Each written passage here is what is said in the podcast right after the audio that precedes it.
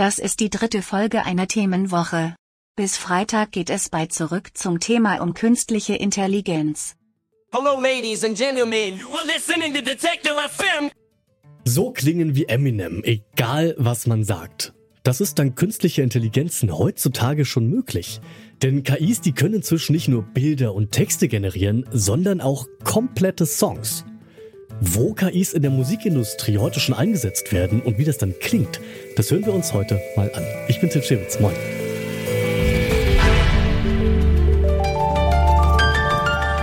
Zurück zum Thema.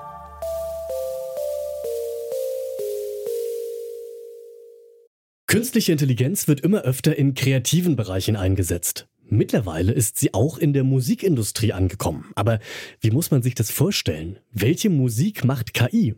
Um das beantworten zu können, habe ich mir meine Kollegin Jessie Hughes ins Studio geholt. Jessie ist Musikredakteurin hier bei uns bei Detective M. Außerdem hostet sie unseren neuen täglichen Musikpodcast Popfilter und mit ihr spreche ich darüber, wie KI in der Musikindustrie eingesetzt wird. Hallo Jessie. Hi Till. Jessie, du hast ja einige Songs dabei, die mit Hilfe von KI gemacht wurden. Und dass es einige sind, spricht ja schon mal dafür, dass Musik von KI jetzt nicht immer gleich klingt.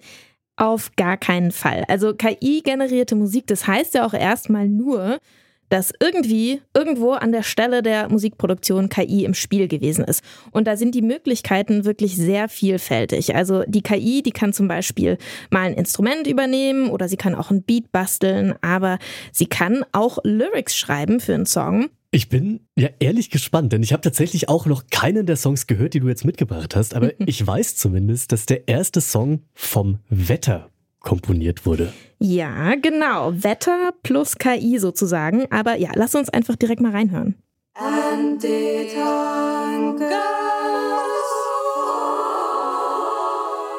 Also diese Chöre, die sind von Björk aus ihrem eigenen äh, Musikarchiv.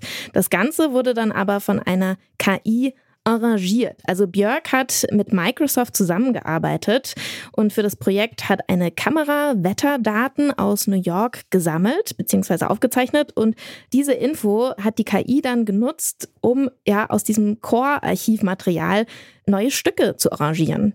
Also in dem Fall übernimmt dann die KI nicht die eigentliche Soundproduktion, sondern übersetzt das Wetter in einen Björk-Song.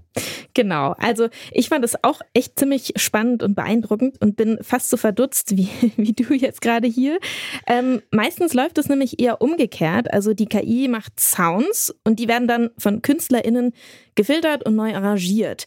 Und wir bleiben jetzt auch erstmal noch bei der Soundproduktion und schauen jetzt mal auf die Vocals und auf eine Künstlerin, die eine eigene Software entwickelt hat, um ihre eigene Stimme sozusagen zu klonen.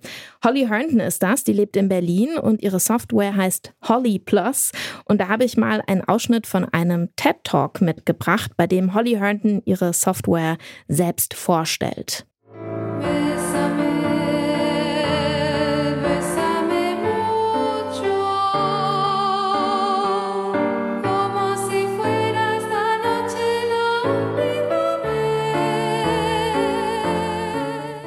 Das singt gerade Holly Plus. Holly Herndon, die kann nämlich überhaupt kein Spanisch. Das finde ich ja gleichermaßen ziemlich verwirrend, aber auch beeindruckend.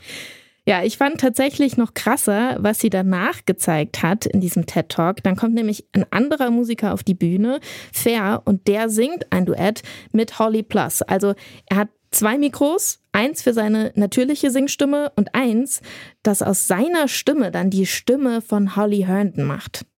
It gets so murky, loving what you know, and I'll, I'll keep on swimming further up the.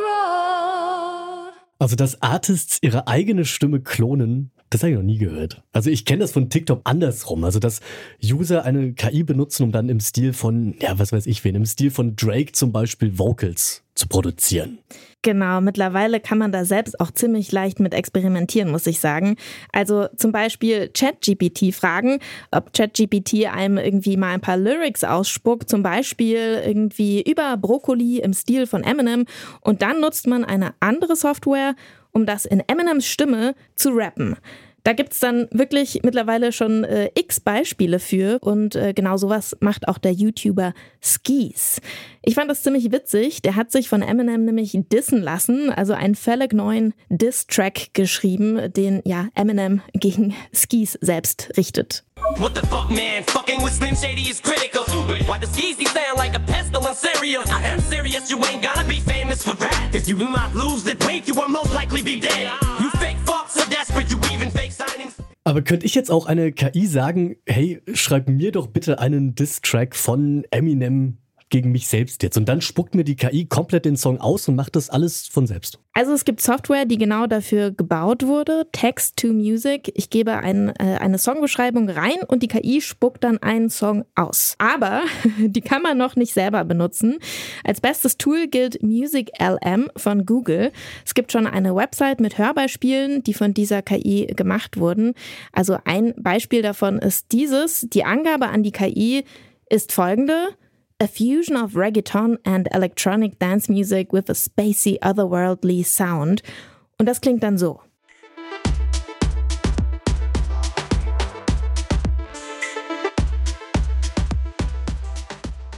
Jetzt gibt es ja aber das Problem, dass KI von sich selbst aus nicht kreativ sein kann. Die kann ja nicht aus dem Nichts Reggaeton erfinden, sondern sie wird trainiert mit anderen Reggaeton-Songs, um dann irgendwann selbst irgendwas Ähnliches hinzubekommen. Genau, und da liegt auch ein großes rechtliches Problem von KI-generierter Musik. Also dieselbe Diskussion gibt es ja auch bei Software, die Bilder erzeugt, mit Journey zum Beispiel. Die Trainingsdaten für KI, die kommen eben von Künstlerinnen und Künstlern und deren Songs werden analysiert und die KünstlerInnen kriegen dann dafür natürlich erstmal nichts. Also ganz hart ausgedrückt, die helfen mit ihrer Kunst unbezahlt dabei, sich selbst abzuschaffen. Tja, naja, selbst abschaffen ist vielleicht ein bisschen zu hart ausgedrückt, aber ja, ein bisschen was ist da schon dran. Also in den USA wehrt sich da auch gerade schon ein großer Branchenverband, die Recording Industry Association of America dagegen, dass deren Songs als Trainingsdaten für KI verwendet werden.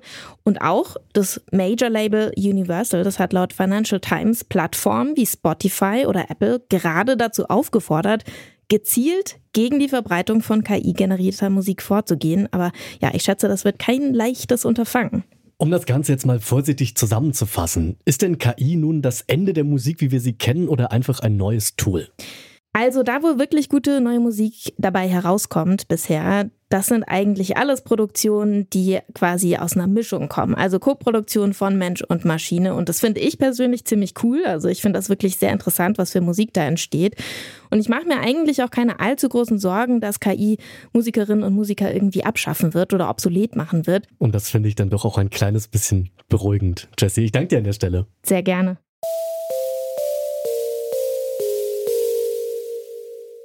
Welche Musik macht künstliche Intelligenz? Das haben wir in dieser Folge besprochen. Wenn euch andere Aspekte zu künstlicher Intelligenz interessieren, dann bleibt diese Woche doch bei zurück zum Thema dran, denn in unserer Themenwoche zur künstlichen Intelligenz, da sprechen wir auch noch über Propaganda, Kriminalität und Diskriminierung. Mehr dazu gibt's bei uns auf der Website Detektor FM. Und wenn ihr mehr Musik entdecken wollt, dann hört gerne mal rein in unseren neuen täglichen Podcast Popfilter. Im Popfilter, da gibt es jeden Tag eine handverlesene Songempfehlung, dazu die Geschichte hinter diesem Song und ihr hört auch, was die Künstlerinnen selbst dazu sagen. Den Podcast, den findet ihr bei uns auf der Website oder auf der Streaming-Plattform eurer Wahl.